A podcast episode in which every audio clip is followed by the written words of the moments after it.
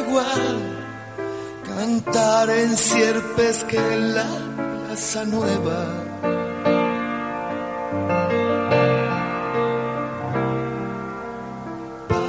Pasear por esas callecitas tan estrechas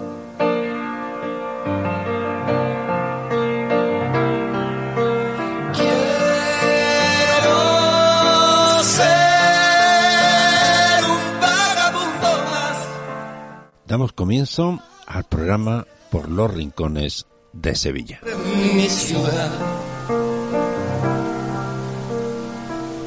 Nuestros paseos por lugares de nuestra ciudad y nuestra provincia, donde hay una historia que contar, un personaje al que recordar, un patrimonio que nos gusta visitar y entrevistas a quienes nos guiarán por ese rincón sevillano. Os acompañaremos por este paseo María José Bellón y quien les habla, José Antonio Navarro. un vagabundo más, tapado por estrellas que mi ciudad. Recorrer senderos del parque de María Luisa.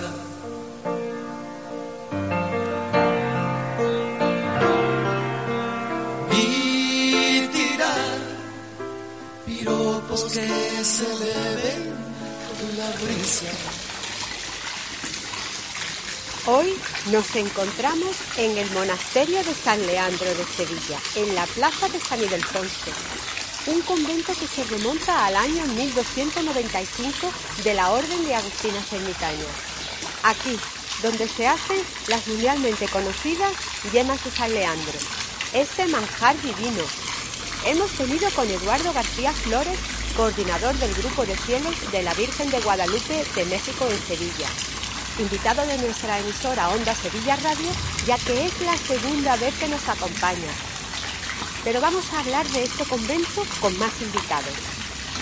Estad atentos a nuestra biografía. Seguro que José Antonio Navarro selecciona un auténtico sevillano ilustre relacionado con este rincón. Y no os perdáis la calle sevillana de la que os vamos a contar su historia. Seguro que está muy cerquita de esta pila del pato donde nos encontramos. Creo que estaréis escuchando estos chorritos maravillosos de agua que están cayendo y, bueno, están haciendo, nos están haciendo de fondo musical. Os saludan José Antonio Navarro y María José Bellón. Comenzamos.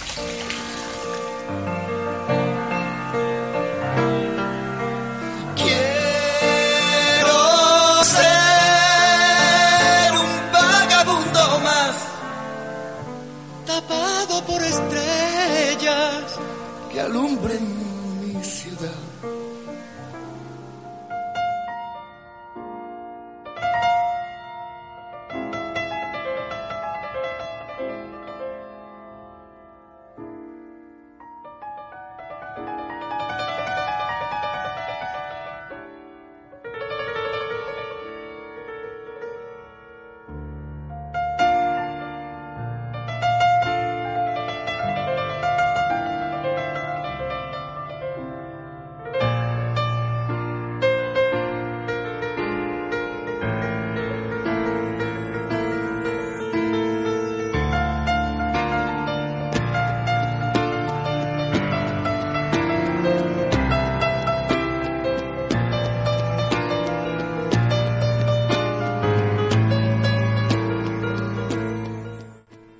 Hoy nuestro paseo será por la calle Caballerizas de Sevilla.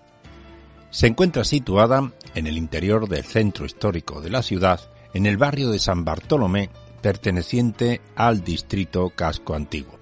De muy corto recorrido, enlaza dos plazas pequeñas y muy próximas entre sí, como la Plaza de Pilatos y la Plaza de San Ildefonso.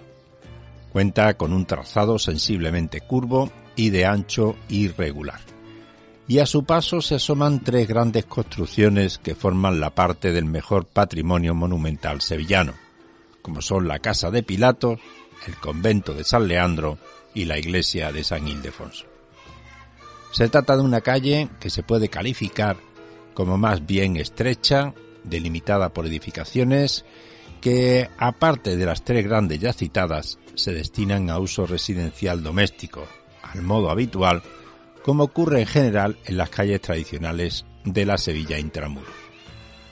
Por eso, la arquitectura que puede contemplarse en esta calle incluye, en general, el repertorio de elementos constructivos correspondientes a la tipología más tradicional de la ciudad, es decir, edificaciones de dos o tres plantas de altura, predominio de masas ciegas sobre los huecos, siendo esto de proporciones muy verticales, o elementos de fachada poco volados al exterior que dan como resultado fachadas sencillas y sin decoraciones superfluas.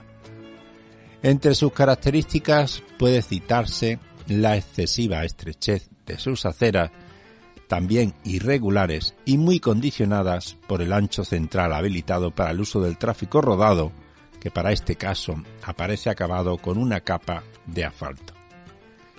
Pero vamos, como solemos realizar en nuestro programa, ese, repaso a historia, a la historia de esta calle, de la calle Caballerizas, en el diccionario histórico de las calles de Sevilla, de allá del año 1993, con el que un sinfín de autores que fueron describiendo y estudiando cada una de las calles y plazas de nuestra ciudad.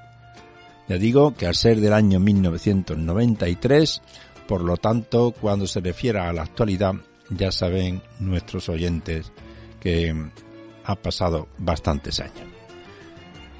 Este diccionario nos dice que la calle Caballerizas durante los siglos XVI y XVII, cuando se alude a ella, se habla de la calle que va desde la plaza de San Ildefonso a la plaza de Don Fabrique, o de San Ildefonso a San Esteban.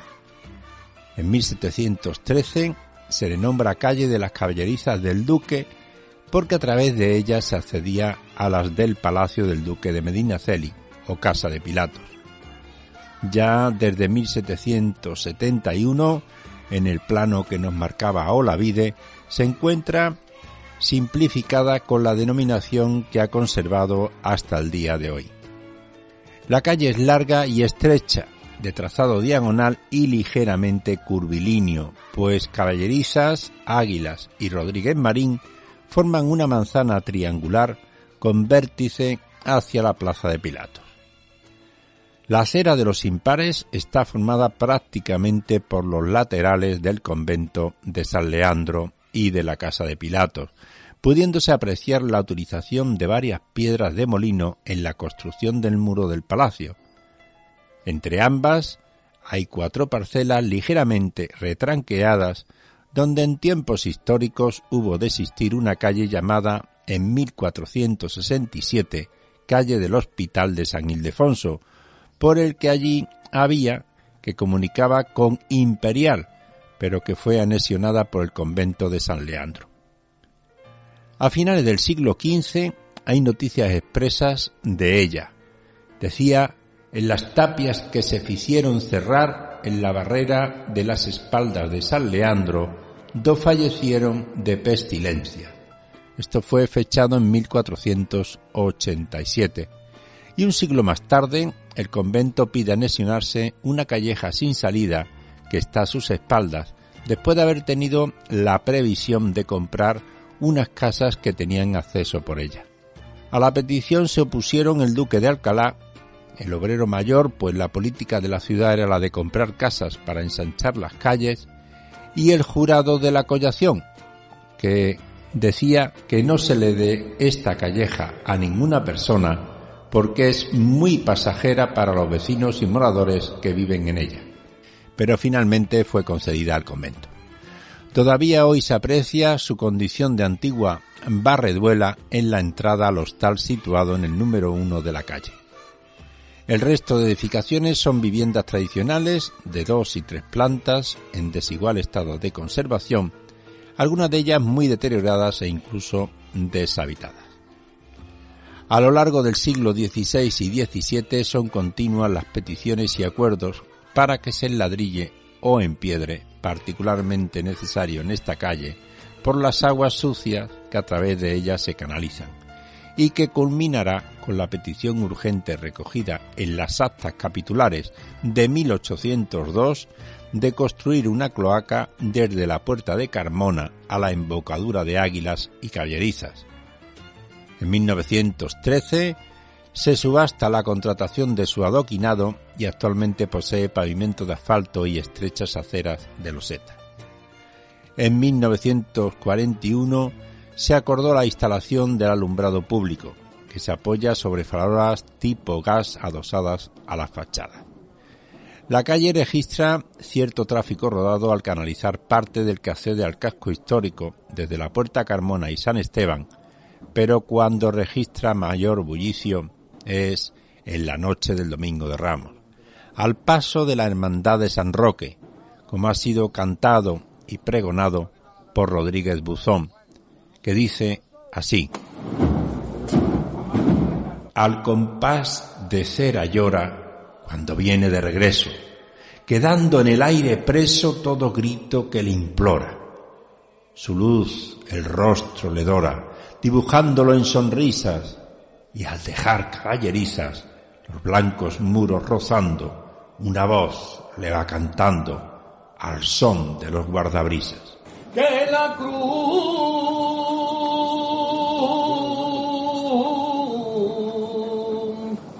no te la mueva porque te sangran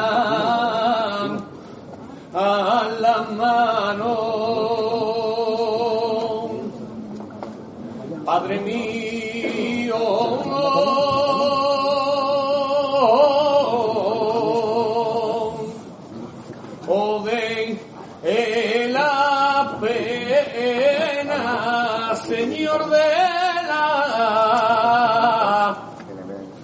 A puerta Osario.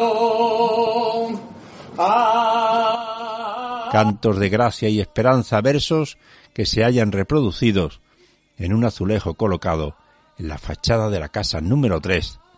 También nuestro Nobel Camilo José Cela, a su paso por Sevilla, recuerda esta calle al dirigirse al convento de San Leandro y decía por la calle de Caballerizas, el vagabundo se pone en el convento de monjas de San Leandro, de su libro Primer viaje andaluz. Y hasta aquí nuestro repaso a esta calle del casco histórico, calle muy conocida creo que por todos los sevillanos, y si no, como siempre decimos y recomendamos, dar un paseo por ella, calle Caballerizas.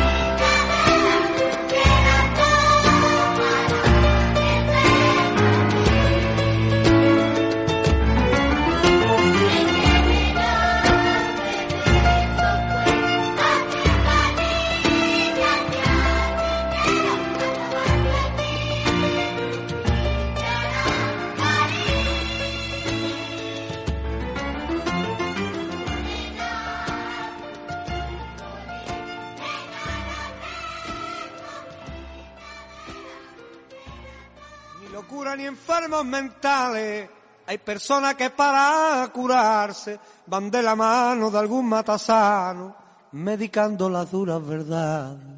La encontré con la mirada nubla, no atendía mi interés, parecía de cristal, la encontré sin ganitas de vivir, maldiciendo ya el destino que la dejó postrada allí.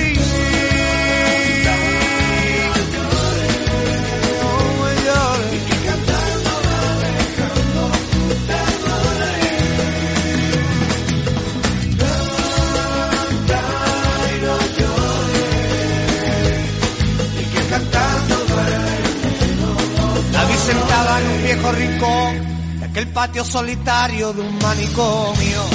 El duro viento de un invierno gris mecía su pelo como las locas. Todos los días se ponía el mismo vestido que uno de sus hijos le compró hace años. Mano derecha guardaba una rosa deshojada y fría como las rocas. Pintaba cuadros, siempre tuvo el mar como referencia y motivaciones. Tenía en sus ojos ese brillo gris que te da una vida de un par de cojones. Cogió mi mano, me miró de frente e indirectamente me dijo al oído. Quien está a mi lado cierra los ojos y siente como indiferente pasa los días.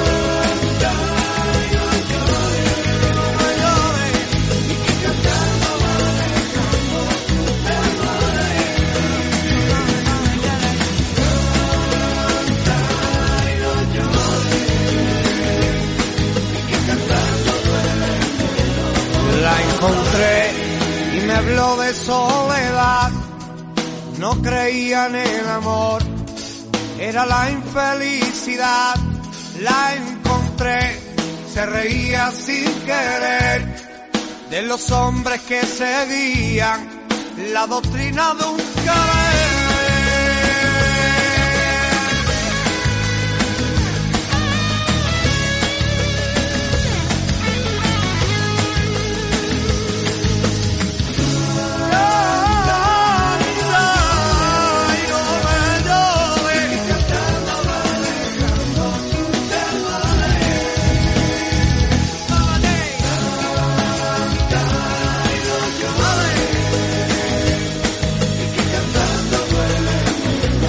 Paso vacilento me llevaste amor, cogido de tu mano hasta el dormitorio. Ilusionada te dio por jugar una vieja casa llena de muñecas. En un libro viejo guardaba poemas que alguien tituló Soy un triste avalorio. Su piel era arrugada como una maceta, el tiempo privó de que floreciera. Con la mirada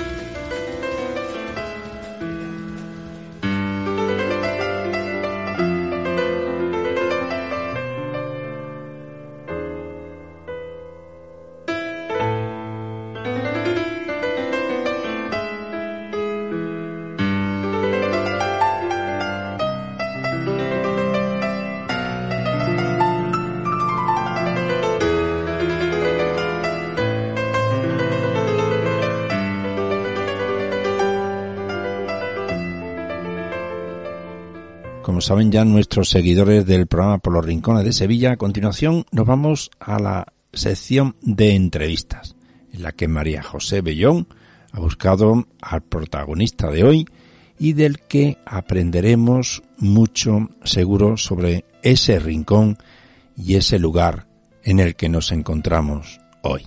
Es en el convento de San Leandro.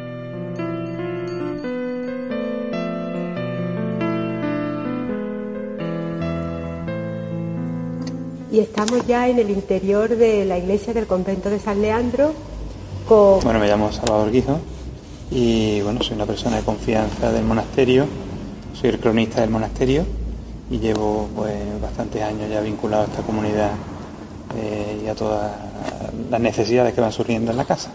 Y también estamos con Eduardo García Flores, que es el coordinador del grupo de fieles de la Virgen de Guadalupe de México, en Sevilla. ¿Qué tal, María José? Pues buenas tardes, bueno, mm, buenas, mm, buenas tardes si es en redifusión y buenos días si es eh, por la mañana el programa. Eh, bueno, a Eduardo le agradezco haber llegado a ti. es importante porque, bueno, los temas de los conventos y eso son un poquito mm, no fáciles y, bueno, estamos aquí contigo en el convento de San Leandro. Eh, yo quisiera que, bueno, me explicara un poco eh, tu nombre. Salvador. Salvador. bueno, ¿desde cuándo tienes relación con el convento de San Leandro? Bueno, yo tengo relación con el convento desde que tuve 16 años eh, pues era un fiel más y a partir de los 18 pues he tenido siempre una vida muy activa dentro de la iglesia y a partir de los 18 pues empezaron a surgir necesidades en el convento y las monjas empezaron a tener confianza conmigo pues para distintos temas. Aparte yo me licencié en Derecho y bueno pues todo lo que es la labor administrativa, eh, el asesoramiento de las monjas, eh, las monjas que venían desde África pues venían hablando inglés, entonces la comunicación con ella era más fácil y temas de médicos, de papeleo, de restauración de obras de arte, convenios con la Universidad de Sevilla que hemos hecho, eh, ayuntamientos, partidos políticos, pues todas. He sido un poco ese enlace exterior que las monjas han tenido eh, pues desde hace unos 15 años. Quizá tú vivías cerca y es que venías al convento. No, no vivía cerca precisamente, porque yo vivo en dos hermanas pero bueno, mm, como estudiaba aquí Derecho, la carrera, y era una persona de misa diaria, eh, pues empecé a vincularme con esta comunidad. No es fácil que las monjas cojan confianza con una persona. No es nada fácil. Eh, son cosas que, que es una labor de años y bueno, y además esta comunidad que era una comunidad muy mayor cuando yo llegué porque eran 12 religiosas españolas y la media era 85, 86 años, ¿no? Cuando yo llegué a esta casa. Y las primeras africanas que ya estaban aquí, eran como unas cuatro o cinco religiosas que acaban de llegar de África y, ese es el resumen de mi llegada. Pero me acabas de comentar fuera de micrófono que tú ahora mismo estás en África. Yo ahora mismo trabajo en África. Estoy llevando un, proyecto de cooperación internacional eh, con la apertura de un colegio que está subvencionado por la Educación Nacional Francesa y trabajo allí desde el año 2016. Y este es el último año. ¿Volverás a Sevilla? Exactamente, vuelvo a Sevilla. Porque cuando no estás entonces, ¿hay alguna persona que te sustituya en, relación con estar pendiente un poco del convento, de las hermanas? Bueno, la labor que yo hago es muy particular. Entonces, pero ellas cada vez mm, están más conectadas al mundo, que era lo que se pretendía también, era una etapa de tránsito y bueno, pues ahora la comunidad es una comunidad más joven y ellas están más vinculadas a las cosas que ocurren en el día a día de, la calle. Mm, Eduardo, eh, a mí Eduardo es que me llama mucho la atención porque, bueno, mm, yo lo veo eh, muy conventual, muy metido en conventos y mm, que bueno, que cualquier, en cualquier momento te puede pasar como él un poco, que seas una persona de confianza, de, bueno, porque yo hablo ya en general de cualquier convento de Sevilla, te relaciono con los conventos. Y mm, es de San Leandro, ¿qué visión tienes del convento de San Leandro? Pues mira, mm, es lo que dice Salvador, que parece ser que es una comunidad que, que empieza con ese contraste con el que deberían empezar todos, que es compaginar esa clausura con la apertura hacia el exterior, sobre todo los, los tipos que corren. Y bueno, la situación de ella sobre todo, me imagino que ahora Salvador me explicará más a fondo cómo es el tema del contraste cultural sobre todo, o sea, de que ya eh, quienes están cogiendo, por así decirlo, el dominio del convento son monjas keniatas, la, la, mayoría, ¿no? Keniatas y, y, de... Ahora se me ha ido el país. bueno, son keniatas sobre todo y de Tanzania, que es el país que está justamente en la base frontera. De eso. Pues eso que, que, que, una comunidad muy particular, ¿sabes? Porque, por ejemplo, yo en el caso mío, como era Santinés, estamos hablando de que es una comunidad que se ha ido reemplazando con monjas venidas de México. Entonces, mm, hay varios alisados, el tema del idioma es el primero de ellos, que no hay una barrera, ¿sabes? Está el español de por medio y después que hay una fuerte tradición de todas las cosas mm, legadas de España hacia América, y en este caso concreto México. Con lo cual hay ese, ese contraste y yo este monasterio lo veo muy particular en ese sentido. Hay muchas diferencias entre los conventos, ya podéis hablar si queréis un poco, pasar a el micrófono. Hay muchas diferencias entre las congregaciones, entre los conventos, entre de las vocaciones que se nutren, de la nacionalidad de las hermanas, o no hay tanta. Mm, hay diferencias, porque cada orden tiene unas zonas de influencia, como quien dice, ¿no? Entonces, la ventaja que tienen, por ejemplo, estas comunidades franciscanas, que vienen desde México, es Perdón, ¿San Leandro? No, es Agustina. Yo me refiero ah, a, es como estaba hablando de las franciscanas, de las clarisas. Eh, la ventaja que tienen es que tienen fundaciones en México. Entonces ahí se da en muchos de los casos donde las monjas ya vienen siendo monjas y entran en los conventos para ayudar a las congregaciones. Luego, no hay una labor formativa, no hay una, labor de noviciado, sino que la religiosa que viene ya viene siendo monja y viene con una vocación ya aprobada que sabe a lo que se está enfrentando. ¿no? Pero, por ejemplo, en esta fundación eh, de San Leandro, que son monjas agustinas, eh, no hay fundaciones en África conventuales de clausura, sino que las monjas vienen porque tienen una vocación, pero igual que la vocación de una sevillana que pueda entrar aquí y darse cuenta que dentro de dos semanas esta no es su vocación y pida irse, pues lo mismo puede pasar con una monja que viene de Kenia o de Tanzania, porque ella está probando realmente su vocación a una vida conventual de clausura que no la conoce, pero que intuye que la vive, evidentemente, porque la vocación es una cosa muy personal. Yo me pregunto siempre, si veo alguna religiosa, por ejemplo, en el convento de Santa Rosaria son clarisas capuchinas. Entonces yo las veo a lo mejor leyendo, o sea, o haciendo las oraciones y digo, bueno, eh, ellas viven en un país lejano, ¿cuál es el canal, el circuito o cómo se gestiona? Eh, ¿Quién dirige por ejemplo, ya tienen una vocación, ¿quién se dirige? ¿Cómo llegan hasta aquí? Porque lo veo algo muy... Bueno, generalmente eh, todas estas comunidades tienen un referente. En el caso de los conventos agustinos de clausura, eh, los pueblos donde estas monjas eh, son originarias, hay agustinas misioneras. Entonces, cuando ellas conocen a las chicas, si la chica tiene una vocación a la vida activa, pues le van a recomendar, pues, lo mejor que mm, pruebe distintas ramas de la vida activa, quizás de la vida agustiniana, que son las que están viendo. Pero cuando estas religiosas comprueban que la vida a la que tienen vocación no es tanto la activa, sino que tienen otras características más contemplativas, pues le recomiendan otra, otro tipo de monasterios. Como estos monasterios no están en África, pues se recomiendan las casas de Sevilla o de Jerez o, de Antequera o, cualquier otra. ¿Hay nacionalidades más proclives al, a la vocación y a la vocación de la clausura, no? No, hay. Yo creo que eso no tiene Francia, Inglaterra, o sea, Europa. Siempre la nacionalidad de las monjas extranjeras en un convento son casi siempre de, otros países. ¿no? Bueno, es que ahora mismo, es decir, nosotros nos estamos nutriendo de, la fe que se está viviendo en los países que llamamos emergentes, ¿no? Pues donde la fe está naciendo en África, donde la fe eh, lleva ya naciendo bastante tiempo en América Latina y ante una crisis vocacional que nos encontramos en Europa. No, no es que sean más proclives unos países que otros, sino que estamos en momentos eh, diferentes. Y es por eso que ahora mismo somos nosotros los que estamos en cierta parte siendo evangelizados por esos países que nosotros evangelizamos en otra época, ¿no? Hay algunas órdenes, ¿no? Que en un momento dado puede resultar que en las que no haya dentro de algo de tiempo nadie española, ¿no? Ninguna monja española, no ni Sevilla, bueno. Puede ocurrir, puede ocurrir. Porque ya la gran mayoría, yo es que a veces he estado aquí, he contado, bueno, en tiempo, y bueno, no sé cuánto tiempo hace, a lo mejor había 20 monjas que estaban sentadas aquí en estos dos primeros bancos y 18 eran de fuera o eran mulatas y quedaban tres prácticamente. A mí, la verdad es que no me gusta mm, hacer esa diferenciación. Yo cuando vengo a San Leandro, yo veo a mis hermanas de San Leandro, las religiosas de San Leandro. Entonces yo no veo que sean de Tanzania, Kenia, España, porque en España también tenemos una monja ahora mismo que de Huelva, las otras dos son de Sevilla, pero mm, no veo eso, sino veo que hay un grupo de mujeres que ha decidido vivir en comunidad y que deciden vivir la fe según la regla de San Agustín y han escogido libre y voluntariamente estar en esta casa.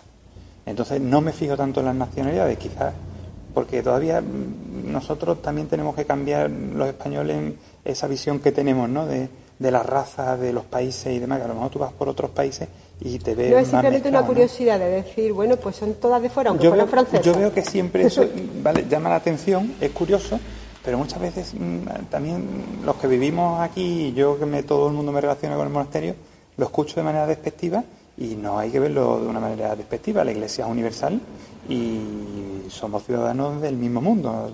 desgraciadamente no todos los ciudadanos pueden moverse con la misma libertad que tenemos los españoles, porque seguimos viviendo con ciudadanos de primera, segunda, tercera y cuarta y todos los pasaportes no valen lo mismo y hablo por experiencia después de tantos años en África, pero en realidad el cristiano tiene que aceptar que las nacionalidades son diversas que los carismas y los dones son diversos y que todos somos iguales y hermanos. O sea, esta comunidad de San Leandro es una comunidad de monjas, de mujeres libres que han decidido vivir aquí en la ciudad de Sevilla.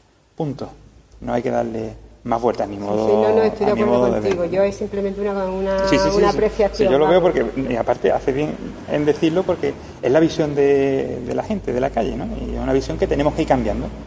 Que tenemos que ir cambiando y punto. Eh, ¿En qué consiste exactamente la clausura? Porque, bueno, para la gran mayoría de la gente es que las monjas no salen a la calle.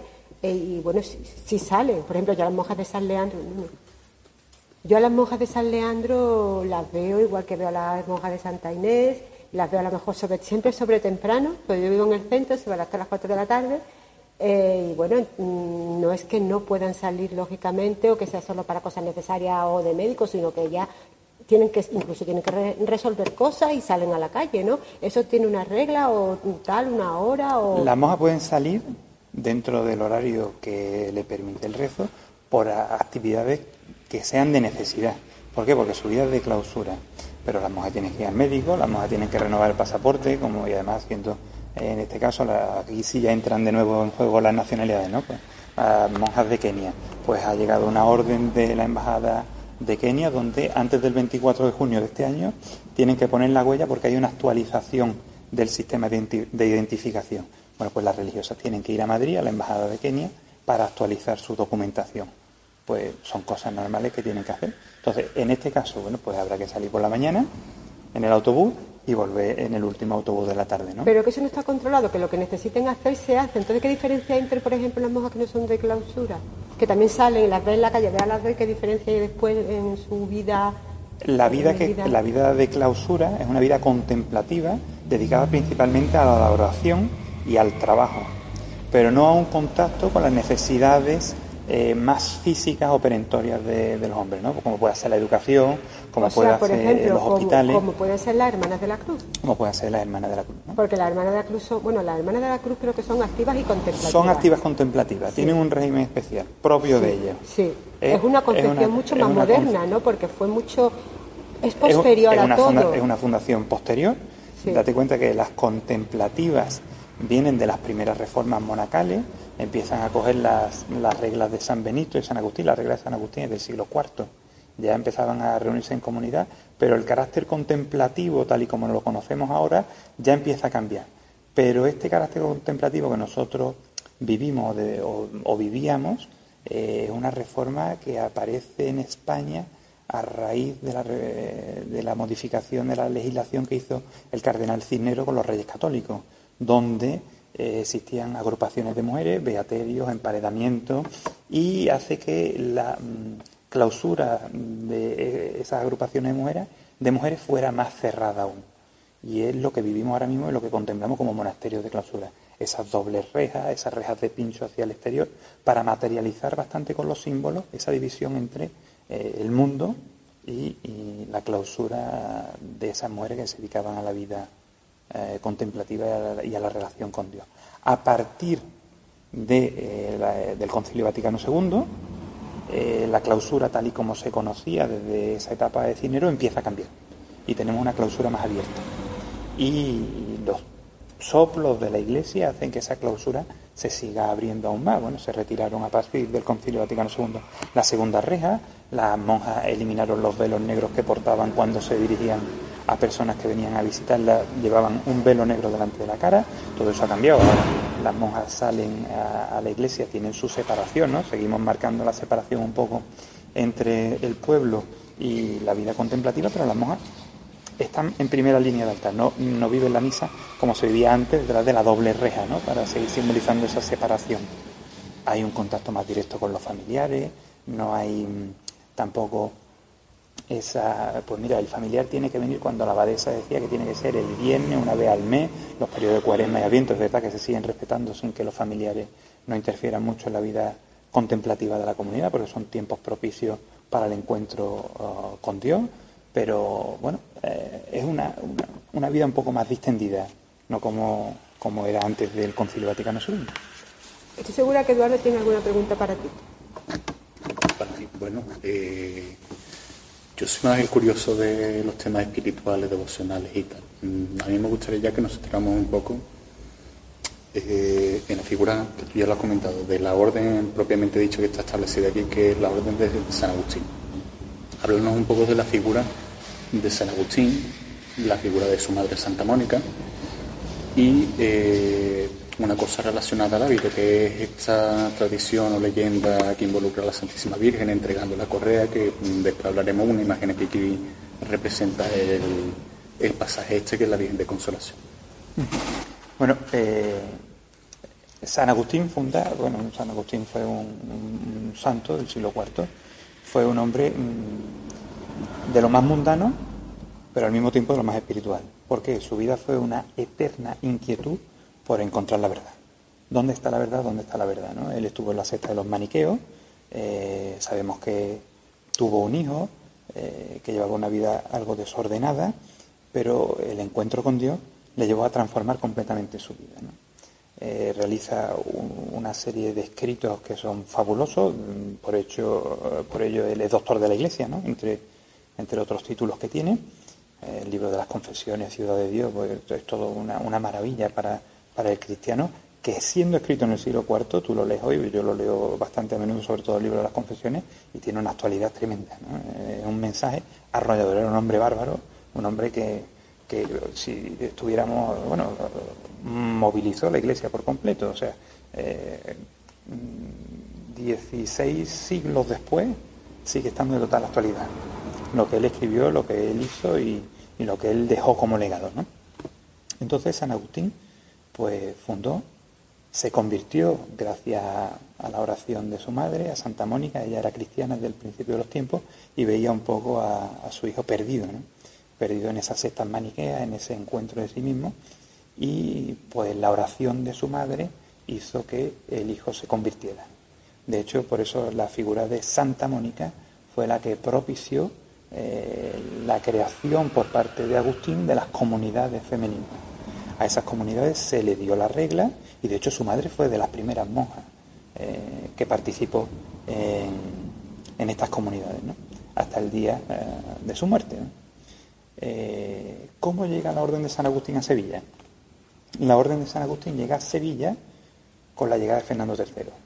Los padres agustinos llegan en el año 1249 de la, mano, de Fernando III y fundan el primer convento que se llamaba Casa Grande de San Agustín, del que hoy tenemos el refectorio en pie, el claustro, aunque no pueda visitarse, pero fue el convento más grande que los agustinos tuvieron en, la zona del sur de, España. Eh, y de la mano de los frailes agustinos entraron las agustinas. Realmente estas agustinas no, no, tenemos documentación que nos diga en qué año fue la fundación del monasterio. No hay un documento que diga, pues eh, se debió al legado de tal persona, se fundó la casa, no. Sabemos que había una agrupación de piadosas mujeres en torno a la tumba de San Leandro. San Leandro decidió enterrarse donde eh, la Santa Justa y Rufina, en torno al lugar donde la Santa Justa y Rufina, según la tradición, fueron enterradas. Él se enterró en esa zona y una agrupación de mujeres, de beatas, se instaló allí. No sabemos si eran agustinas antes o después, no sabemos porque en ese periodo el papado emitió un decreto por el cual hubo dos grandes uniones de los agustinos, es decir, todas aquellas agrupaciones de mujeres y hombres que no tuvieran reglas, se les dotó de las reglas de San Agustín. Entonces eso sería lo más probable, ¿no? que esa agrupación de mujeres ya existiera y en torno al año 1252, en la segunda reforma, lo que llamamos la gran reforma, que fue la que salió de Italia, acogieran la regla de San Agustín. Y eso lo hicieron en, la primera casa que tuvieron, que fue la casa del convento de Capuchino, del actual convento de Capuchino en la salida de Ronda 3. Estamos hablando entonces que esta sería la más antigua fundación de la rama femenina agustina, o la, por ejemplo las agustinas de la Encarnación que ahora dan el nombre a la Plaza de la Encarnación y que actualmente se encuentran delante de la catedral en la Plaza Virgen de los Reyes, que son agustinas recoletas, si no me equivoco. No, son agustinas de- del Santísimo Rosario, una antigua escisión que había. Las agustinas recoletas aquí en Sevilla capital no han tenido... no, los recoletos fue una salida que hubo dentro de la Orden de San Agustín en un momento concreto de la historia, fue un privilegio papal y fundaron orden propia, pero siendo y viviendo la regla de San Agustín. Este convento y es de la plaza. de Son todos agustinos, Exacto. todos los conventos. que Hermanos. eh, hermanos agustinos. Todos los conventos que ha habido en Sevilla dos, ¿no? En Sevilla actualmente son dos. Eh, históricamente ha habido cuatro. Cuatro femeninos y tres masculinos, de los cuales solo quedan dos femeninos, Que son este y el de que la- son este y el de la Encarnación. Eh, lo que observo yo, o sea, así simple- a simple vista, es que mm, económicamente son más independientes, quizás vivan mejor allí, ¿no? En el convento de la, de la Plaza de la Bueno, Virgen de los Reyes. Eh, Son, son conventos muy No diferentes. tienen tanta problemática. Son conventos ¿no? muy diferentes y sobre todo son casas muy diferentes. Ya. Esta casa tiene 5.000 metros de planta. El convento de la Madre Agustina de la Encarnación es mucho más pequeño. saneado, vamos. Claro, está muy saneado porque es muy pequeño. Aparte, es verdad, una zona más turística, es una zona más de paso. También enfocada. Es una zona distinta. Sí. Eh, han, han tenido pues otra- otras circunstancias. ¿no? Aquí quizás nosotros estamos un poco más ocultos, este barrio no es un barrio de tránsito, aunque estamos en todo el centro de Sevilla, pero no tiene el mismo tránsito que pueda tener la Plaza del Triunfo junto a la catedral. ¿no? ¿Se ayudan quizás entre, algún, entre los conventos? Bueno, nosotros tenemos mm, siempre relaciones, ¿no? Por ejemplo, eh, si llega, a lo mejor imagínense que han donado algo al convento eh, de alimentos perecederos y las monjas ven que, ven que no se lo pueden comer o no tienen tiempo, van a pensar siempre en las hermanas que hay alrededor. O sea, yo una vez, nos- cuando nos han dado pescado, por ejemplo, yo he llevado pescado al convento de Santa María de Jesús y hemos llevado pescado al convento de la Encarnación, aunque las de Santa María de Jesús son clarisas eh, franciscanas, ¿no? pero también, o sea, que hay una, rela- una buena relación. Yo sé que las hermanas de la. Cruz ayudan a los conventos. Las hermanas de la Cruz ayudan mucho. Ellas no quieren que nadie lo sepa. Ellas Ayuda- no- Ayudan, ayudan, son Sí. generosas, son generosas con los pobres. Y este convento son mujeres pobres, entonces hay que ayudarlas también. Porque aunque muchas veces nos creemos que están las monjas, que están Sí. en, una, en unos ejemplo, monasterios tan grandes, ¿no? Pues hay eh, necesidades. Pero, por ejemplo, yo pensándolo bien, vamos, que yo, verás, las conozco, pero yo, por ejemplo, considero que, bueno, las hermanas de la Cruz en sí, claro, porque ellas realmente no tienen nada, pero pobres, o sea, tienen su, mm, pobres, no, por ejemplo, las hermanas de la no las veo pobres. No Ellas mismas sí, Eh. pero ellas viven en una casa impresionante, con unos patios impresionantes y saneadas totalmente. Pero eso, eso no eh, quiere decir que ellas vivan ricamente. No, Pues su vida es austera. Sí, sí, la, Y viven la de el voto de ellas, pero pobreza. que yo creo que ellas tienen un, vamos, que ellas ayudan a la gente, lo que recogen lo dan. Exactamente. Pero que las hermanas de la Cruz yo las separo del resto de los conventos. Veo otro movimiento de todo tipo. También es una Aunque también trabajan las hermanas de la Cruz. Bueno, trabajan, se puede trabajan decir. muchísimo como casi Claro, por eso tienen, por eso, pero, No, pero ella- salen a la calle. Ellas salen a la calle porque dentro de la, de la regla de las hermanas está pedir limosna. Entonces las hermanas piden limosna y tienen una vida muy activa en la petición de limosna.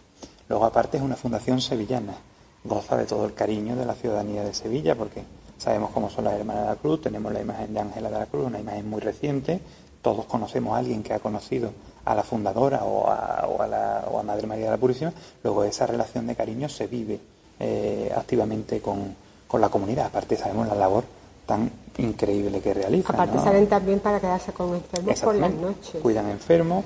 Yo he estado trabajando cuatro años en Bolón de la Frontera y allí tenían un, un internado de niñas. La cárcel, está, la, eh, la cárcel de Morón está al lado y ellas tenían niñas que sus padres, la mayoría estaban internados en la cárcel, ¿no? Pero yo daba clase a esas niñas y teníamos una relación muy directa. Luego tienen unas labores asistenciales que tocan tanto eh, lo que es la caridad y, y la sensibilidad humana que hace que se le quiera aún más a la Y comunidad. aparte ¿no? de que recogen recompensas por todo eso, que es lo que hace que ellas puedan ayudar también Sí. al resto de. A, a la gente que entran allí cada día por la mañana. Sí, sí, sí, sí. Que eso ahí, y además, como yo digo, lidiando ellas solas mm, con un público complicado. Sí. Pero bueno, eh, su vocación. No, no, por supuesto, por supuesto. Ellas lo hacen Sí. felices y contentas. Sí, sí, sí, sí, además ya están convencidas totalmente. Bueno, vamos a hacer una pequeña pausa para la música y continuamos.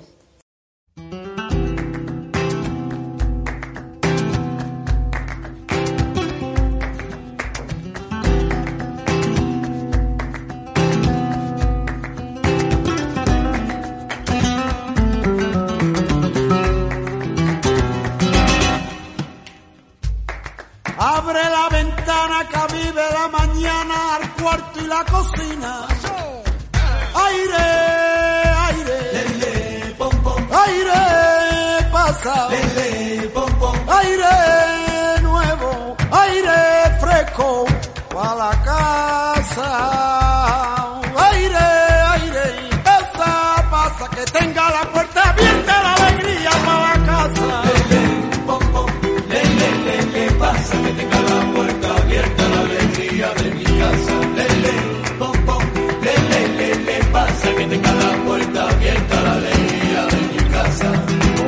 Canción que salía de un coche y una cura no sé como para azul en la calle de las tres esquinas cantaba el Sabina y esa de Jesús.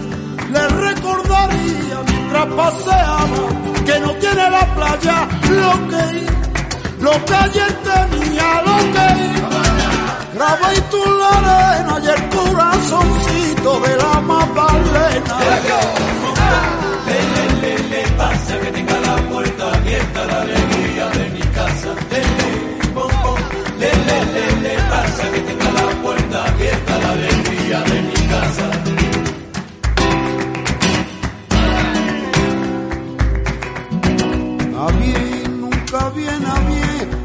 de papel y además un ramito.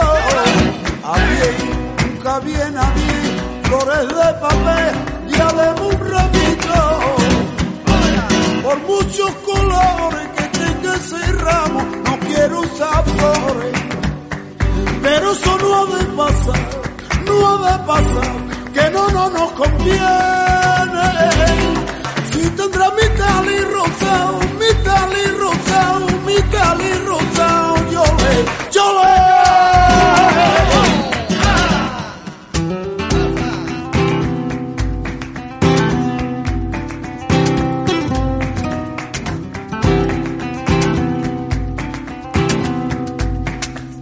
Y otra vez, otra vez a la una, una cálida loca, trompeta al sonar.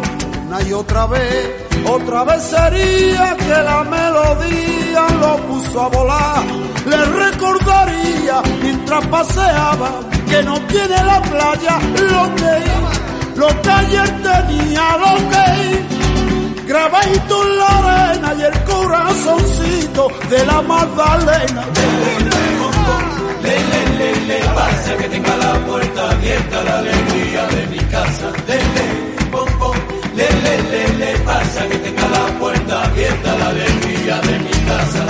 Aire, aire, pasa, pasa, que tenga la puerta abierta la alegría para la casa. Vamos a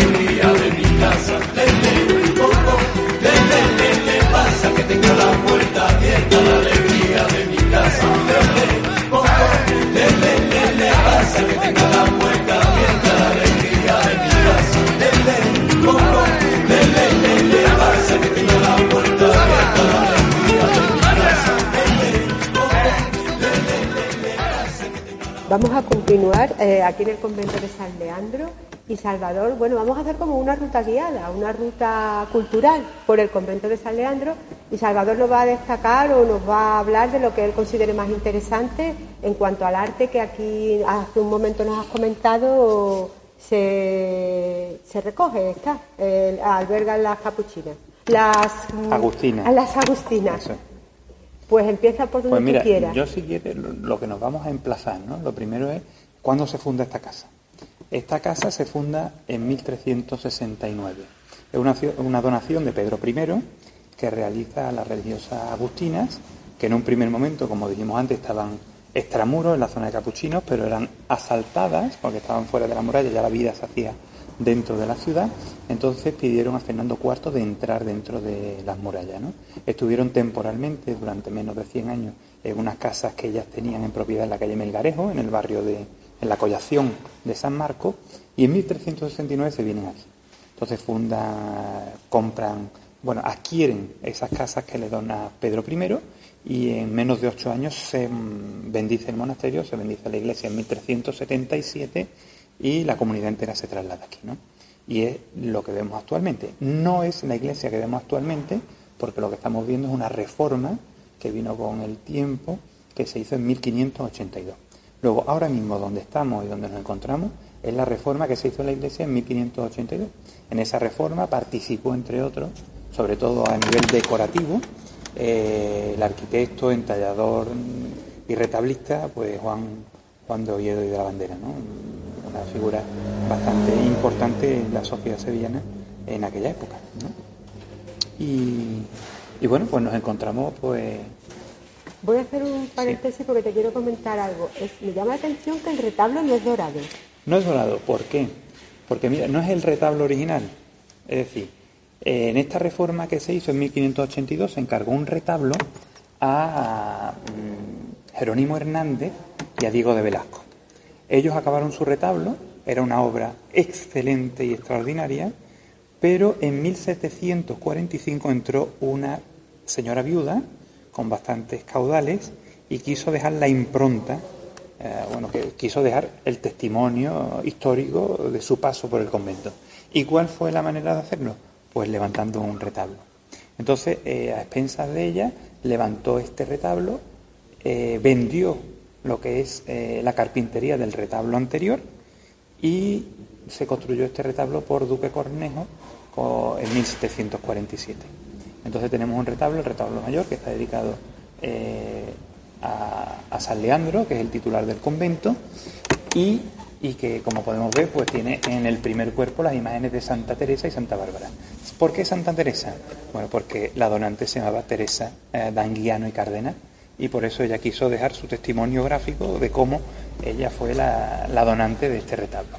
El retablo anterior, hemos dicho, se vendió a la carpintería, está en los Carmelitas de Málaga, pero todo lo que es la imaginería se quedó en la casa. De hecho, las seis tablas que están en las calles laterales del segundo cuerpo y ático son las tablas originales del primer retablo de Jerónimo Hernández. Luego también tenemos el San Leandro de Jerónimo Hernández, que está en el refectorio del monasterio, y los santos Pedro y Juan, así como el crucificado del ático del antiguo retablo, que se encuentran también en la clausura, en el coro bajo y en el refectorio del monasterio. ¿Por qué está el corazón de Jesús presidiendo el retablo? Bueno, pues esto eh, sería una cuestión magnífica porque no tiene nada que ver con la iconografía del retablo. El retablo del San Leandro eh, ocupaba la hornacina del primer cuerpo, pero en torno al monasterio, a partir eh, de Bernardo de Hoyos transmitir las visiones de Margarita María Alacoque, visionaria del corazón de Jesús en el siglo XVII, transmitirla a España, esa devoción llegó a Sevilla. Y poco después de su promulgación por el Papa, que la promulgó en 1765, en 1767 ya tenemos la primera obra, una indulgencia del cardenal Solí en este monasterio para todos los beatos o todos los eh, aquellos que tengan devoción al corazón de Jesús poder venir a, rezar a este monasterio. Fruto de ese culto que se implanta y se arraiga en esta comunidad de Agustina de San Leandro en Sevilla, las monjas deciden dedicarle el retablo al corazón de Jesús, que ha sido el retablo mayor o la primera iglesia en dedicar su retablo mayor al corazón de Jesús, modificando la iconografía del retablo. Por eso el corazón de Jesús pasó al primer cuerpo, el San Leandro que estaba en el primero se subió al segundo y en el segundo cuerpo que teníamos un lienzo de la Inmaculada Concepción de Domingo Martínez, se retiró y pasó a la clausura. Esa es la historia del retablo mayor. ¿Por qué no está dorado? Porque Teresa Danguiano y Cárdenas murió y el, el señor, bueno, el mayordomo que llevaba sus cuentas, una vez que ella murió y heredaron sus descendientes, decidió no invertir eh, el dinero final. El retablo estaba eh, hecho para adorarla. De hecho, las dos eh, religiosas hermanas que fueron abadesas después dejaron unas notas escritas en el archivo monacal diciendo que si ellas hubieran llegado a saber que el retablo no iba a acabarse y no iba a adorarse, nunca jamás hubieran dado permiso para que se retirara el retablo por este nuevo. Daros cuenta también el impacto visual en cuanto a la ruptura de la iconografía de la iglesia. El retablo seguía la iconografía de una iglesia construida y levantada en el 16. Ahora tenemos un retablo barroco que rompe un poco eh, con el conjunto artístico de la iglesia, pero bueno, los que estamos ya acostumbrados a verlo nos acostumbramos, pero hay una diferencia de 150 años entre los dos retablos. tú, bueno, al entrar aquí con 15 años que te has dedicado al convento de San Leandro, ¿no? Has profundizado Mire, de yo- una forma impresionante. Yo esta Eres de letras porque me has dicho que yo, me, yo me licencié en Derecho, yo soy licenciado en Derecho. Y yo he ejercido de abogado hasta bueno, que decidí cambiar y ahora soy docente porque soy profesor de Geografía e Historia. Y me he doctorado este año, pero no por mí, porque yo no tenía pensamiento de doctorarme, sino me he doctorado porque era como una mm, deuda pendiente que yo tenía con la casa. Eh, la casa no tiene escritos ni tiene un libro dedicado al monasterio. El archivo ha estado siempre bueno, bastante eh, cerrado y no se ha investigado eh, con, su, eh, bueno, con la seriedad que necesitaba. Y yo decidí con 20 años empezar a leer el archivo. Entonces, fruto de esa lectura del archivo, por querer hacerle un libro a las monjas, pues digo, mira, si hago yo el libro y lo presento como Periquito Palote, Salvador Guijo no me conoce nadie, no le doy tampoco una quizá autoridad a, a la publicación y decidí doctorarme y mi tesis doctoral ha sido el, el monasterio de San Leandro y su archivo. Qué interesante. Bueno, pues continúa explicándonos, continuemos en la ruta. Pues mira, si cultural. seguimos, yo creo que deberíamos seguir, no vamos, vamos a seguir por, por orden cronológico, ¿no? Entonces yo creo que podríamos ir al primer retablo, que sería el retablo de San Juan Bautista, que es el, el más antiguo actualmente en el monasterio. Es un retablo que se encarga por la familia de Juan Peñate en 1720. Se hace una apreciación eh, que la hace Juan de Oviedo y, y decide Juan de Oviedo y decide la comunidad que el encargado de realizar el retablo fuera Juan Martínez Montañés. Entonces se levanta el retablo en 1721, se firma la primera carta de pago y en 1723 se firma la última y el finiquito. Y ahora mismo, que está en auge en la figura de Martínez Montañés, porque estamos en el aniversario de su nacimiento, que ha habido la exposición en Alcalá de la Real, eh, donde ciudad natal del artista, y que ahora la tendremos en el mes de noviembre hasta finales de febrero, creo, en el Bellas Artes de Sevilla, pues vamos a dejar la mayoría de las imágenes laterales del retablo para que formen parte de esa exposición, porque todas las figuras del retablo son mm, obra directa de mano del artista, de, Mar- de- de Juan Martínez Montañés.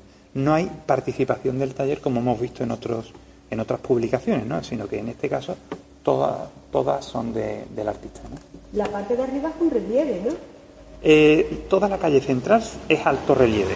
Tenemos eh, San Juan Bautista contemplando, en esta sí, tenemos la cabeza del Bautista eh, entre, los, entre el primero y el segundo cuerpo y el bautismo del Bautista, el del Bautista y las tres son, son altos relieves, salvo las cuatro figuras laterales que son bulto redondo, eh, lo que podemos ver. que estamos viendo que falta estamos viendo que falta estas dos imágenes que completarían la iconografía del retablo propio del Bautista que estoy viendo Vale. corrígeme si me equivoco las dos que flanquean a el relieve de la visión de, de San Juan Bautista con el Cordero Místico son la Virgen María y San José Exactamente. en la parte de arriba quedarían los padres del Bautista que serían Santa Santa, Isabel, Isabel. y San Zacarías San Zacarías. Y esas imágenes están en restauración porque, bueno, fruto del convenio que firmamos con, con la Diputación de Jaén para la cesión de las obras, estaba que las obras se restaurasen. ¿El tema de la restauración lo decides tú un poco también o aún de acuerdo con ellas? Bueno, pero ese Las obras, las obras son de las monjas, es de la comunidad. La Pero tú comunidad medias, ¿no? un poquito de iniciativa general- generalmente, bueno. Hombre, porque eso hay ahí medio, una medio. gestión de... Medio, tú medio te un encargas. poco, sí, medio un poco. Vale. Y bueno, y ahora para la exposición siguiente, pues la condición es que la- las obras tienen que restaurarse. Eh, lo lógico, ¿no? Las obras van a estar fuera de su lugar natural durante seis meses.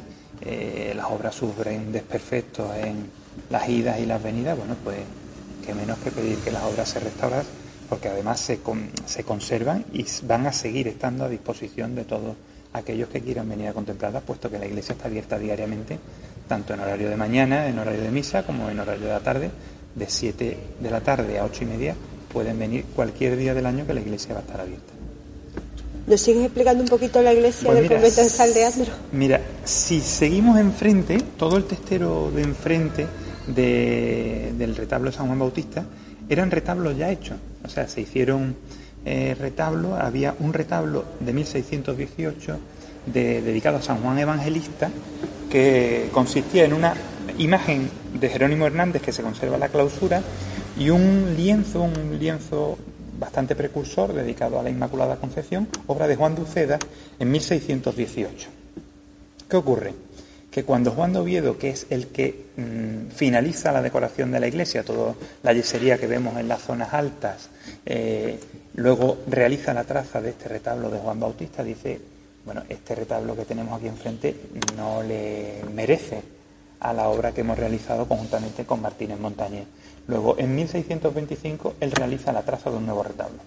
Fíjense, después de haber desembolsado eh, la cantidad X por el retablo de Juan Duceda, en menos de siete años se realiza una traza nueva, imitando la traza que ya se había realizado para el del Bautista, y de nuevo es Martínez Montañé el encargado de realizar las obras. Este retablo se empieza diez años después del, del Bautista. Y ya Martínez Montañé está en una etapa de más esplendor artístico y no puede acabar eh, todas las figuras, puesto que ya tenía demasiados encargos, llevaba muchos encargos en la ciudad de Sevilla. Es por ello que se encargan las figuras laterales a Juan de Ocampo. Eh, entonces Ocampo es el que realiza las imágenes de Santiago el Mayor, Santiago el, el Menor, María Cleofás y María Salomé, que son las imágenes laterales, así como el, eh, se cree, porque eso no, lo tenemos documentado, el martirio de San Juan en Latina, mientras que la imagen eh, de San Juan Evangelista, el alto relieve, es obra directa del artista. Te preguntar una cosa. Porque esto, lo, esto es una historia que se repite siempre en todos los conventos y que te la manejan de, bueno, cada autor, cada persona te dice una cosa. Que siempre está esa dualidad del bautista y el evangelista y siempre se refieren al tema de, de, las monjas cogiendo una partida, ¿sabes? Mm, las que se decantan por la vida más espiritual según la vivencia del bautista y las que se decantan más por el tema de la lectura del Evangelio, como es el caso del evangelista. Eh, caso de Santa Inés, hablo de mi, experiencia, que están los dos, pero ya representados en el retablo de mayor. Y ahí la lectura es un poco diferente, es más eh, la representación de lo que es el precursor de Cristo, o sea, el Antiguo Testamento, en este caso simbolizado por el, por el Bautista, y después el Nuevo, el Nuevo Testamento, o ya mm, lo que es la palabra de Cristo transmitida por los apóstoles, mm, representada por el Evangelista que de verdad hay de eso. O sea, ¿qué lectura es la que realmente se tiene que dar a este encuentro entre el bautista y el evangelista? Mira, esas lecturas eh, son ciertas que existen, ¿no?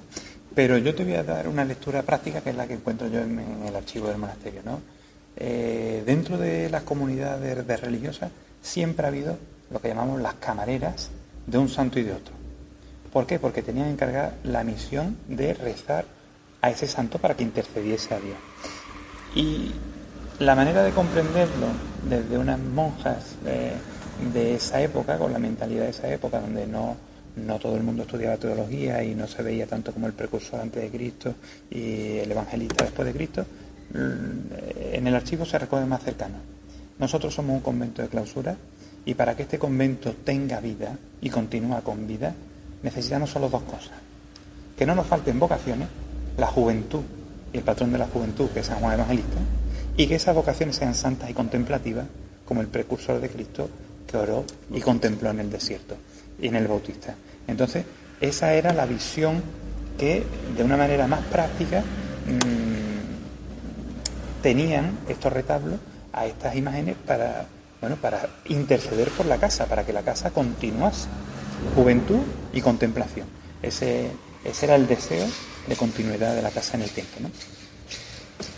Y bueno, por... Si seguimos... Exactamente, seguimos la eh, ruta. pues nos tendríamos que pasar al retablo siguiente, que es, bueno, uno de los retablos principales, porque es el patrón de la orden. Estamos hablando del primero de este tercero de Es el retablo de San Juan, este. eh, del retablo de San Agustín. Este va en, en, orden de tiempo, si aquel era de la década de los años 30, ahora pasamos a los años 50. En, 1700, en 1651 se firma con Francisco Dionisio de Rivas la contratación de este retablo. Este retablo, y también aquí vuelvo otra vez de por qué hice la tesis doctoral eh, sobre este monasterio, porque después de tantos años escuchando guías detrás, mm, aquí en la sacristía, mientras los guías y los grupos venían, he escuchado muchas barbaridades, muchas barbaridades de parte de guías, de parte de, de, personas que han escrito libros, y bueno, yo creo que al final es porque o se escriben los libros sin una documentación real, o el guía, bueno, pobrecito, pues tiene que hacer, mm, explica muchas cosas en Sevilla, Sevilla es muy amplia, me leo el libro más fácil que haya y con eso ya me va bien. Pues bien, eh, sobre todo con este retablo hay muchos problemas. ¿Problemas en qué sentido? Pues que antes del retablo que estamos aquí de Francisco Dionisio, eh, Francisco Dionisio de Rivas, teníamos un retablo de Blas Hernández Bello. Otro retablo que se hace a final del 16. Y como Juan de Oviedo participa, pues Juan de Oviedo también intercede de cara a la comunidad junto con Martínez de Montañé, porque hay que recordar que Martínez de Montañé también está haciendo presión para que esto sea. Eh, el retablo de Juan Duceda lo vende Juan Martínez Montañé en nombre de la comunidad al convento de los descalzos, de aquí de la calle Descalzo, al convento vecino, ¿no? Eh, no se sabe dónde está esa pintura de la Inmaculada Concepción de Juan Duceda, pero es Martínez Montañé quien lo vende. O sea, eh, de ahí la, necesidad, que, la voluntad del artista y de Juan Oviedo de, de que la iglesia tuviera unidad temática en cuanto a la iconografía. Pues este retablo que sigue la imitación de los otros, no tenemos mm, documentación sobre la traza del mismo, no hay documentación sobre sus obras, sí encontramos la firma de la imagen principal que se hace con Francisco Dionisio de Rivas en 1651. Pues bueno, lo que decía, ¿no? Que cuando vienen los guías y vienen eh, diferentes personas que han hecho ciertas lecturas, pues mezclan los datos entre el retablo antiguo de Blas Hernández Bello y el retablo moderno de Francisco Dionisio de Rivas. El retablo de Blas Hernández Bello lo vemos desde aquí, lo vemos detrás de la reja del coro, vemos otro San Agustín en el lado derecho de la silla vacial y ese es una parte del retablo. El retablo se desmochó, digamos, se cortó y se adaptó al coro bajo. Hay otras partes porque representaba todo el santoral agustiniano. Hay otras partes en el coro bajo y está el bautismo de San Agustín por San Ambrosio, que está en el claustro. Y luego se ocupó, eh, se trasladó y ocupó su plaza el retablo que se encarga Francisco Dionisio de Rivas, siguiendo la estética de la traza hecha por Juan de Oviedo eh, de los otros santos Juanes. Entonces tú también has hecho aquí visitas guiadas, ¿no? Yo, cuando las monjas tienen un compromiso, soy el que hace la visita guiada. Exacto, exacto. ¿Y eso cómo se organiza? ¿A través de un correo electrónico? que se envía? No se organiza, sino es venir con la comunidad a hablar con ella. Porque normalmente no las hay o no las hace otra persona. Vamos a ver, las visitas que se hacen en el convento son porque grupos organizados por distintas asociaciones ya vienen con su guía. Entonces ellos explican la iglesia. Pero a lo mejor si las monjas tienen un compromiso de visita o de alguien que viene o algún bienhechor que quiere llegar al monasterio, bueno, pues soy yo el encargado de enseñar la iglesia. De hecho, si hubiera algún grupo y quisiera ponerse en contacto con la comunidad, un grupo numeroso, pues a mí no me importa para nada venir a, a mostrarle la iglesia. Evidentemente, el 100% de los beneficios está seguro que va a ir al, al beneficio de la comunidad. Yo no cogería absolutamente nada porque no es mi profesión. ¿no? Pues tenía razón Eduardo cuando me dijo que estabas preparadísimo, vamos. Ah, sobre el convento de San Leandro. Eh, bueno, no sabía, no podía imaginarme yo, verá, eso, que no te había conocido de vista nunca, ni, me podía, vamos, no, no lo conocía, no te conocía, vamos. eso es buena señal, como dijimos antes, muchas veces cuando se conoce demasiado la gente es que figuran mucho. Mejor no figurar Ahora gusta mucho figurar. Mejor no figurar tanto y que nos vean poco y estar cuando realmente hace falta estar. La próxima vez me gustaría, si es posible, que estuviera la Madre Abadesa, bueno, en otro momento, ya dejaremos el tiempo pasar y sería interesante también que pudiéramos contar con ella. ella estará siempre disponible a hacer lo que pasa. A través de ti ya es más fácil. Como hemos, como hemos dicho, ahora mismo tenemos esto, mm, mucha documentación que por el cambio de las nacionalidades en en, Kenia y el cambio de documentación de pasaporte. Están ahora mismo, es que ahora mismo están realizando ya todos esos papeles porque van la semana que viene a, la embajada keniata para, para, actualizar sus pasaportes. Entonces, bastante la documentación que tienen que hacer, tienen que ir a la Policía Nacional, pedir ciertos documentos, entonces está un poco liada.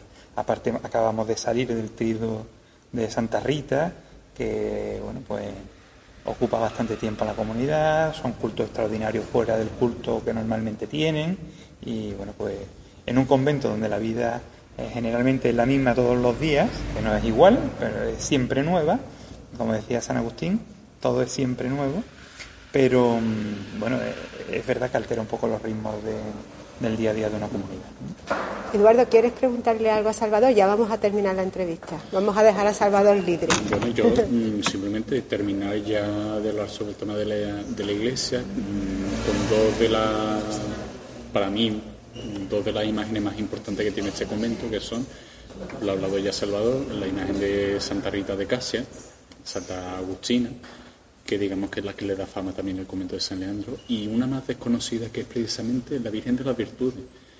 Y yo es que estoy ansioso, estoy esperando mm, a que remate con estas dos joyas de hablar de ello, para quedarme yo ya también tranquilo. bueno, ¿con quién empiezo de las mm, yo creo que con la Virgen de las Virtudes y rematamos ya con la... Pues mira, la Virgen de las Virtudes es una talla del siglo XVI y es una talla interesantísima, no por la belleza, sino por lo que el archivo nos cuenta de ella. Esta hermandad, bueno, no, llegó a ser hermandad, pero contó con una devoción en la ciudad de Sevilla que fue increíble.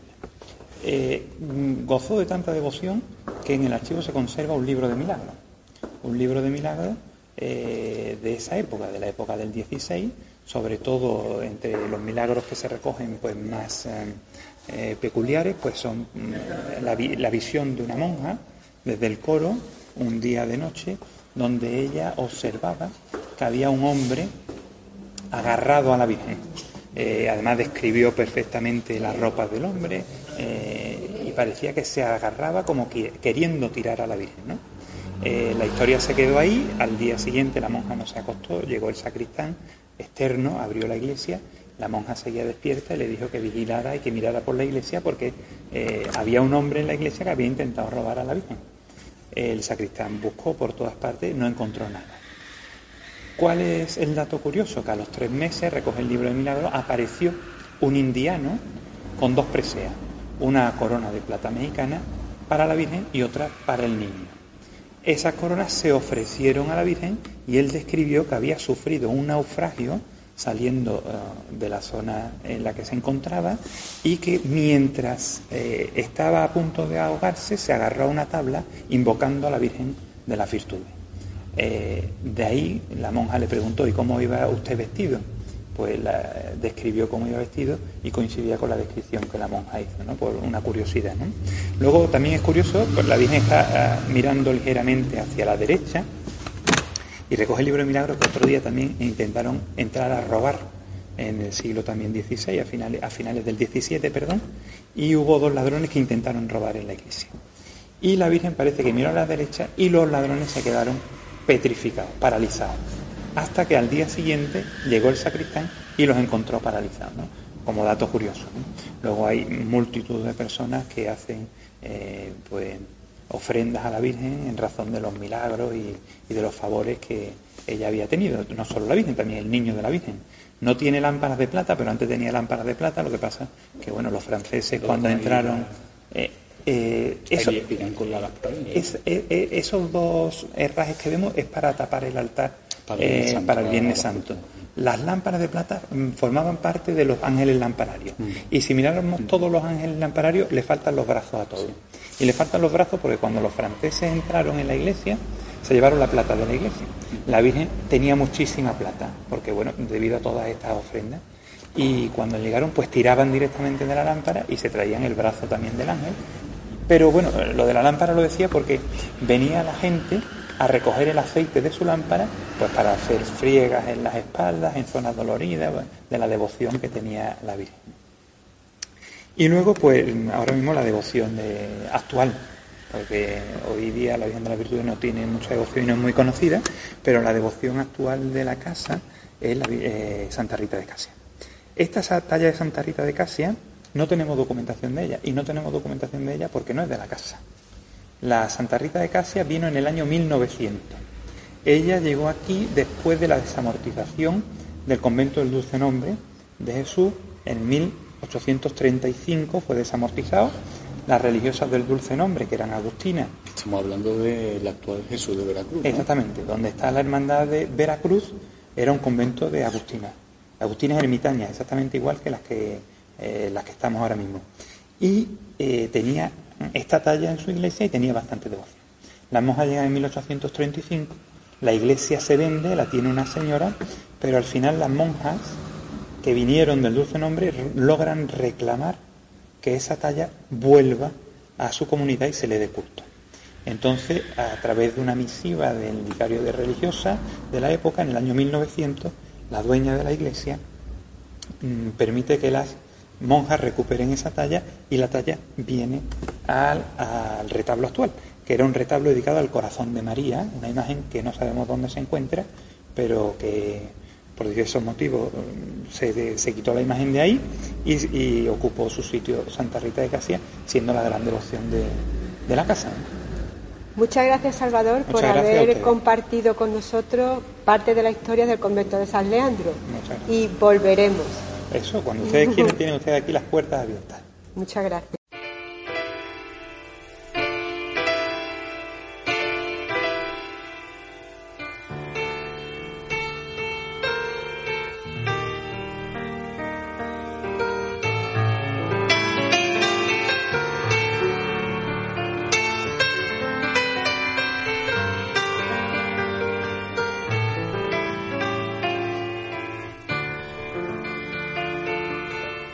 Sevilla tiene una cosa que solo tiene Sevilla. Que solo tiene Sevilla, luna, sol, flor y mantilla, una risa y una pena, y la Virgen Macarena, que también es de Sevilla. Y tiene además Sevilla un tesoro a cada orilla, la girarda y sus campanas, la esperanza de Triana, que también es de Sevilla. Que también es de Sevilla, y Sevilla por tener, tiene la gloria en sus manos, a Jesús del gran poder, que también es Seguimos en nuestro programa por los rincones de Sevilla y ahora nos vamos a repasar esa biografía, esa breve historia del personaje que tiene que ver con nuestro rincón que hemos visitado hoy.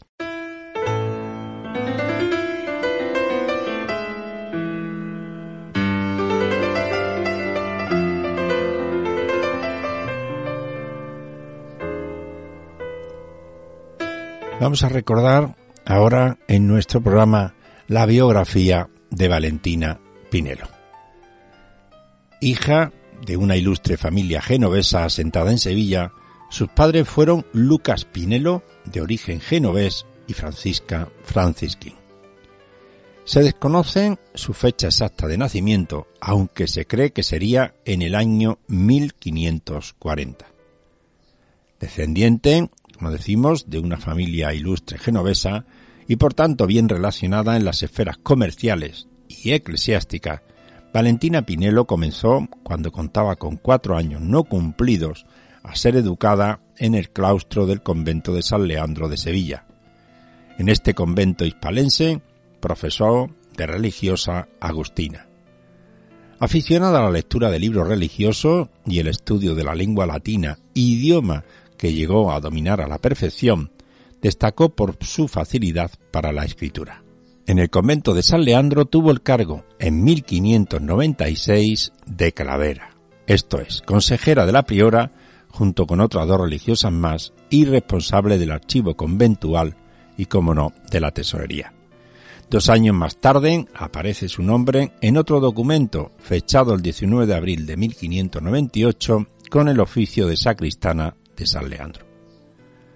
Valentina publicó su libro de las alabanzas y excelencias de la gloriosa Santa Ana en 1601, cuando ya era monja profesa en el monasterio de San Leandro. Lope de Vega le dedicó dos sonetos y dos octavas que aparecen como versos laudatorios al comienzo y dedicado a su tío el conocido cardenal Pinelo. En realidad, la obra es un tratado sobre las virtudes cristianas de una de las santas bíblicas más antiguas de la tradición cristiana, convirtiéndose la autora en intérprete de las Sagradas Escrituras, de modo que lleva a cabo la potenciación simbólica de lo femenino y reivindica la participación de María y de los personajes femeninos en la genealogía de Jesús. De este modo, Sor Valentina se inserta en la corriente de pensamiento y en la tradición literaria femenina que se abrió en la península ibérica a partir del siglo XV.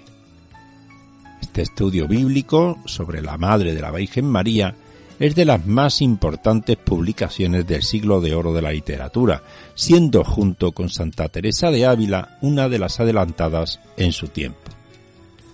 De su pluma brotaron también cuantiosos versos que preparó no con poco esfuerzo y perfección para la imprenta. En extensas estrofas, Lope de Vega puso de relieve el valor literario de las poesías místicas. El cancionero de Valentina Pinelo y decía la cuarta gracia o verso o prosa escriba a quien llegó a conocer y tratar aparte de leer sus inspirados versos.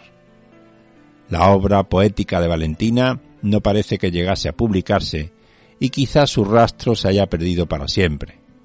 Sin embargo, lo que perduran son los elogios y menciones del Fénix de los ingenieros hacia la poetisa Pinelo, haciendo todavía más imperecedero su legado literario. Su nombre se encuentra mencionado, según el verso citado anteriormente, en el introito al Hijo Pródigo, libro cuarto del peregrino de su patria, como decimos, de Lope de Vega. Ella, pues prácticamente una escritora de gran relevancia, falleció en el año de 1624. Se le concedió el nombre de una calle en nuestra ciudad, en la zona de La Plata junto a la ronda de circunvalación S30, un poco lejos de donde se consagró y escribió toda su obra, pero al menos no podemos decir, como en el caso de otros personajes históricos sevillanos que han pasado por nuestro programa y que carecen de una ubicación geográfica. A pesar de ser una de las sevillanas más eruditas en textos bíblicos de la historia, de la literatura española sigue siendo una desconocida para la mayor parte de nosotros, ya que poco se da a conocer de este tipo de personajes en la enseñanza arreglada, ocupando el tiempo en otros menos importantes, pero parece que más requeridos por quienes pretenden dirigirla desde su ignorancia. Por eso, aquí, este recuerdo a esta monja erudita sevillana Valentina Pinelo.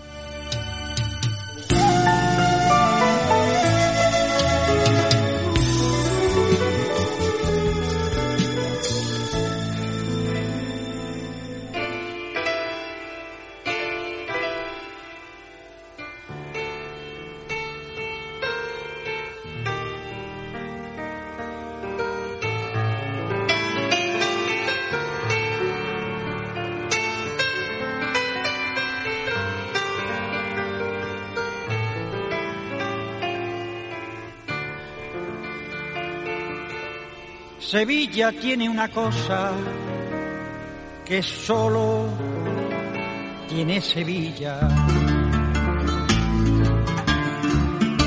Que solo tiene Sevilla, luna, sol, flor y mantilla, una risa y una pena, y la Virgen Macarena, que también es de Sevilla.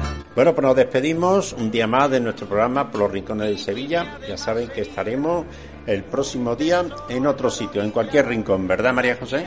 Claro que sí, José Antonio. Esperamos que nuestros oyentes hayan disfrutado de este programa en el que le hemos intentado enseñar cositas, nosotros también hemos aprendido y vamos a seguir así por los rincones de Sevilla. Bueno, pues hasta el próximo día. Muchas gracias, como siempre, a todos. Tiene la gloria en sus manos a Jesús del gran poder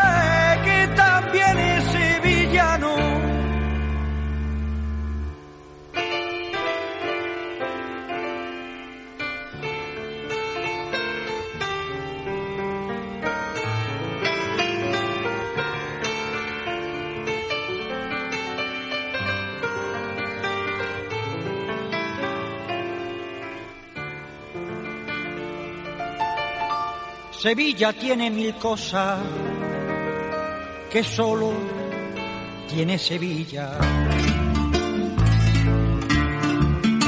Que solo tiene Sevilla y entre tantas maravillas de escudo no me ha dejado y su parque renombrado siempre en flor para Sevilla.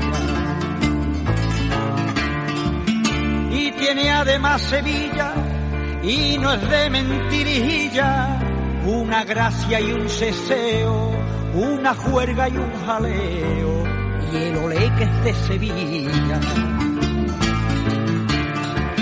Y un olé que es de Sevilla, y Sevilla para rezar, en Triana junto al río, tiene de plata una tapa la Virgen